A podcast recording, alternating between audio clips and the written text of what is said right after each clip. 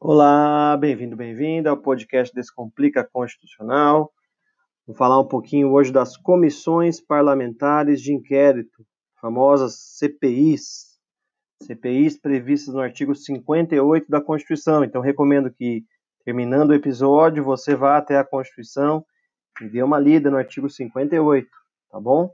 Vamos lá, então. Comissão Parlamentar de Inquérito. Elas são criadas por um terço, guardem esse quórum, um terço da Câmara, do Senado ou mista, elas têm função investigativa. Elas têm função de investigar, não de acusar, não de julgar.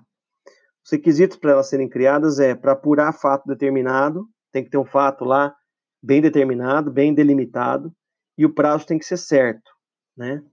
Não existe CPI criada para a eternidade, não existe isso.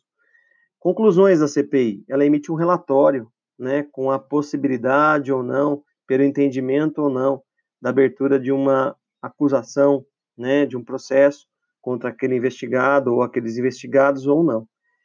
Lembrando que a CPI não pode, tem algumas matérias em que ela não pode atuar. Por exemplo, é, matéria de interceptação telefônica, isso é coisa só do juiz. Matéria relativa à associação, para suspender ou dissolver, também é só o juiz que pode. Mandados de prisão, salvo flagrante, só o juiz e é, a questão atinente ao domicílio, a proteção ao domicílio também, aquelas regras de violação ao domicílio, só o juiz, né, naquela hipótese, durante o dia. Então, o que, que a CPI poderia?